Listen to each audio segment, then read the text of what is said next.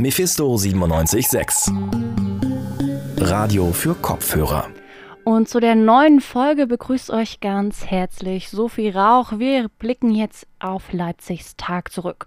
Und in dieser Folge widmen wir uns unter anderem der Forschung in Leipzig in einer neuen Reihe Vorstellung Forschende und ihre Gebiete. Da geht es darum, dass wir einfach mal zeigen, was einfach alles so forschungstechnisch hier in Leipzig los ist. Und heute ist, machen wir den Anfang mit Meteorologie. Denn übers Wetter reden, das ist doch eigentlich schon immer ein guter Start für jede Konversation. Doch warum Meteorologie nicht viel mit Wettervorhersagen zu tun hat, auf die Antwort müsst ihr euch noch ein bisschen gedulden. Denn der Christopher Street Day ist heute in Leipzig gestartet und geht noch bis zum 18. Juli. Schmerzlich dabei vermisst ist die schöne, bunte, laute Parade und die dazugehörige Demo. Aber mittlerweile muss uns ja allen irgendwie klar sein, Veranstaltungen 2020 sehen einfach ein bisschen anders aus als sonst. Schuld daran ist die Covid-19-Pandemie, aber davon hat sich das Leipziger CSD-Team nicht unterkriegen lassen und zeigt auch trotz Viruskrise Farbe und macht viel Krach und Aufmerksamkeit rund um Themen, um die LGBTIAQ Community. Es geht um Feindlichkeit gegen diese Community und Diskriminierung und darum, dass das alles aufhören soll und wir eigentlich alle eins sind. Die Veranstaltungen finden jetzt halt nur zum großen Teil online statt oder draußen mit begrenzter Teilnehmerinnenzahl.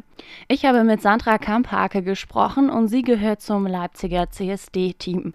Und sie hat mir mehr über die Organisation in Zeiten von Covid-19 verraten. Aber erstmal begrüße ich sie ganz herzlich am Telefon. Moin Sandra. Hallo, Sandra vom CSD Leipzig.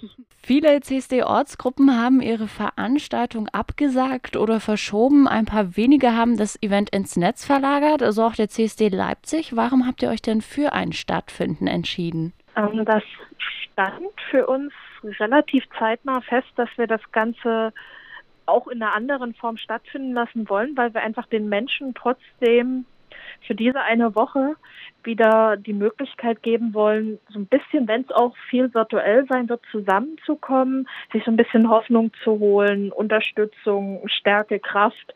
Das stand für uns tatsächlich nie so zur Disposition, dass wir dann sagen, nee, wir lassen es nicht stattfinden, weil wir einfach wissen, was so dahinter hängt. Und ich kann mir vorstellen, dass gerade das, dieses Zusammensein, gemeinsam Hoffnungen tragen, vor allem auch in Krisenzeiten besonders wichtig ist, dass dann trotzdem das Event weiter stattfindet. Das in jedem Fall. Also das ist, das merkt man tatsächlich auch, dass die Leute so ein bisschen so Halt suchen, weil jetzt doch einiges so ein bisschen anders geworden ist in den letzten Monaten.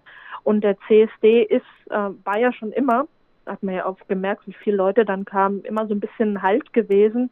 Und das wollen wir einfach den Leuten so, wie wir es aktuell machen können, auch bieten. Ich kann mir aber auf der anderen Seite vorstellen, dass die Planung euch dann auch teilweise vielleicht zum Verzweifeln gebracht hat, äh, zumindest in bestimmten Situationen.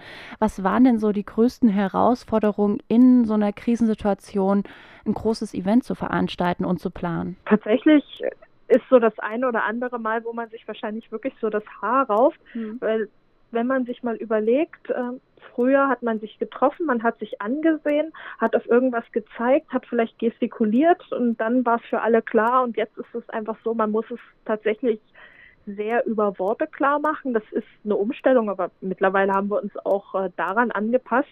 Das funktioniert jetzt tatsächlich, auch wenn es ein Werdegang war.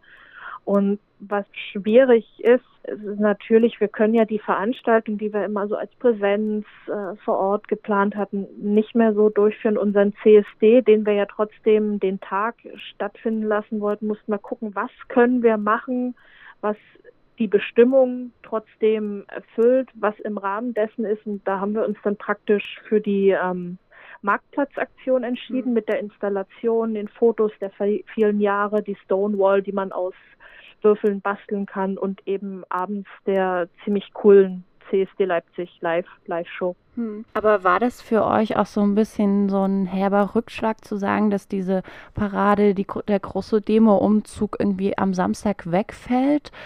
War wahrscheinlich auch ein großer Verlust. Ja, also im Sinne der Sichtbarkeit und der Präsenz und das, guck mal, wir sind da und wir machen einfach die Innenstadt zumindest an einem Tag im Jahr in der Stadt in Leipzig voll, ist es natürlich ein Rückschlag. Also für die Sichtbarkeit muss man wenn man das Ganze virtuell macht, da ist unglaublich schwierig, die gleiche Resonanz zu erwirken, Wichtigkeit, Sichtbarkeit, wie wir es eben gesagt haben. Mhm. Klar, das ist, ist ein Rückschlag und das tat auch ein bisschen weh tatsächlich, weil man sich auch immer gefreut hat, den Menschen dann halt diese Parade zu bieten, diese Demonstration mit den Reden etc. Und wie sah es mit der Unterstützung seitens der Stadt und lokalen Verbänden aus? Wurde sich da irgendwie quergestellt, das jetzt trotzdem irgendwie zu organisieren oder war von Anfang an irgendwie die Lust und die Laune da, das jetzt trotzdem auf die Beine zu stellen?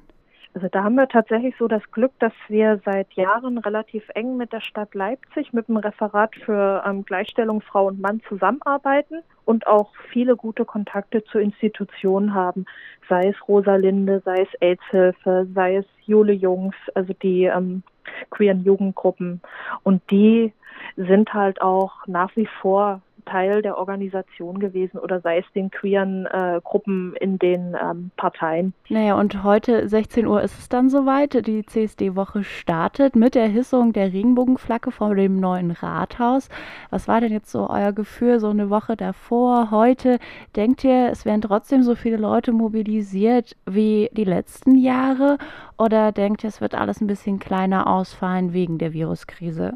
Ähm, ich könnte mir tatsächlich vorstellen, dass vielleicht der eine oder andere nicht dabei sein wird, dann einfach im Herzen dabei sein wird, so hier, ich unterstütze euch mental. Ähm, aber tatsächlich müssen, müssen wir da mal schauen. Es, wenn man so das, das Fahne hissen, es sind immer viele Leute gekommen. Es waren jedem Jahr etwas mehr.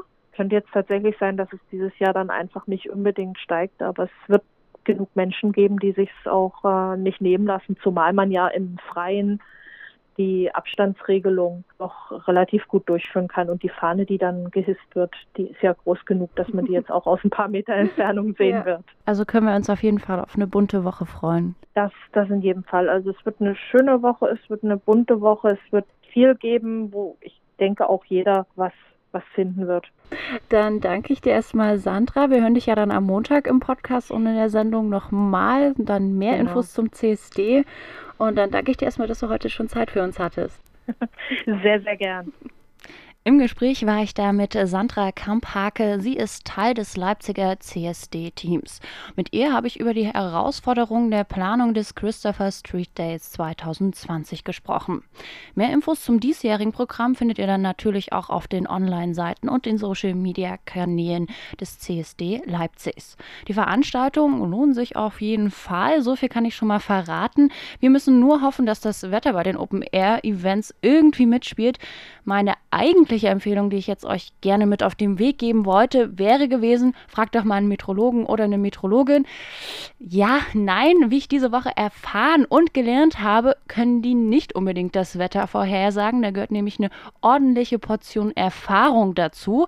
Wo ich das gelernt habe, na, wir haben hier bei Mephisto 97.6 eine neue Reihe gestartet, in der wir euch die Forschung hier in Leipzig vorstellen wollen.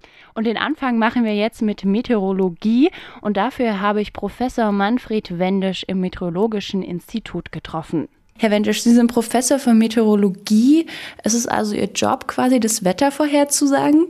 Das könnte man denken. Ähm, die Wettervorhersage an sich ist also gar nicht so unser Geschäft, sondern äh, wenn man ehrlich ist, sollte man unser Studienfach vielleicht sogar Physik oder Chemie der Atmosphäre nennen. Das würde die Sache eigentlich besser treffen. Auf der anderen Seite haben wir durchaus eine äh, Komponente bei uns im Ausbildungsprogramm, wo Wettervorhersage gelernt wird. Und insofern äh, bleiben wir bei dem, bei dem Titel äh, Institut für Meteorologie. Wir sind nun einmal ein akademisches Institut, wir sind kein Wetterdienst. Und insofern werden die Studierenden, die dann zum Wetterdienst zum Beispiel gehen, dort tatsächlich auch nochmal geschult, speziell. Wie sieht denn Ihr Arbeitsalltag hier am Institut aus? Was sind so die Aufgaben, die Sie tagtäglich irgendwie begleiten?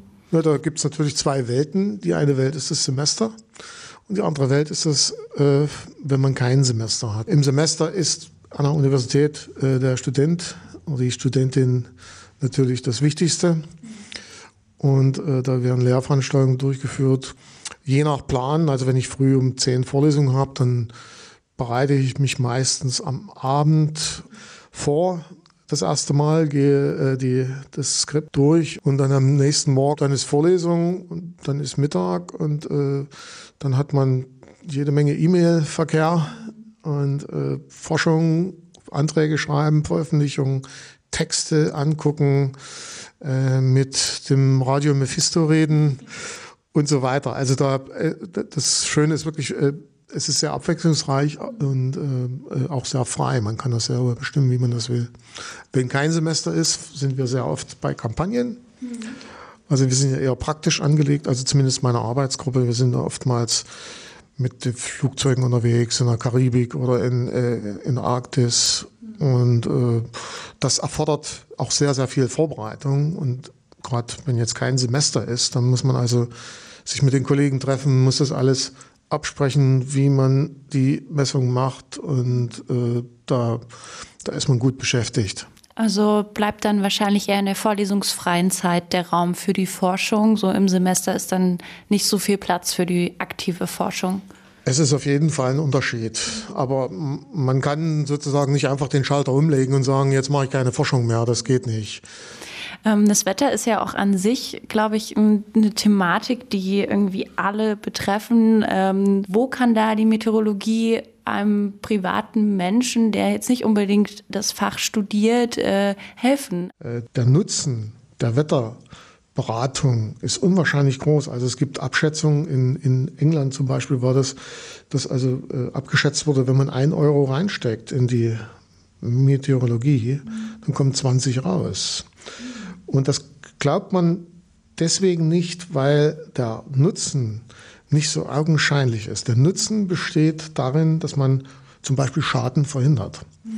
Also wenn wir eine Vorhersage machen und sagen, stark Wind, morgen bitte aufpassen. Und die Baufirma baut ihr Gerüst ab und das fällt nicht zusammen und dabei sterben keine Menschen oder äh, gibt es irgendwelche anderen Schaden, dann merkt das ja erstmal keiner. Ja? Aber wenn man es nicht vorhergesagt hätte, hätten die es stehen gelassen, dann wäre ein Wunder was passiert. Deswegen ist sozusagen der verhinderte Schaden ist der große Nutzen. Wir freuen uns ja auch, dass wir äh, beruflich etwas tun, wo andere Leute in, in, der Freizeit Spaß dran haben. Und wir kosten natürlich auch Geld, äh, das ist ja ganz klar. Aber äh, wir sind das Geld, glaube ich, auch wert. Also ich habe wirklich jeden Tag ein gutes Gewissen, wenn ich in den Spiegel gucke und sage, ich habe heute mein Gehalt bekommen, das hat der Steuerzahler bezahlt.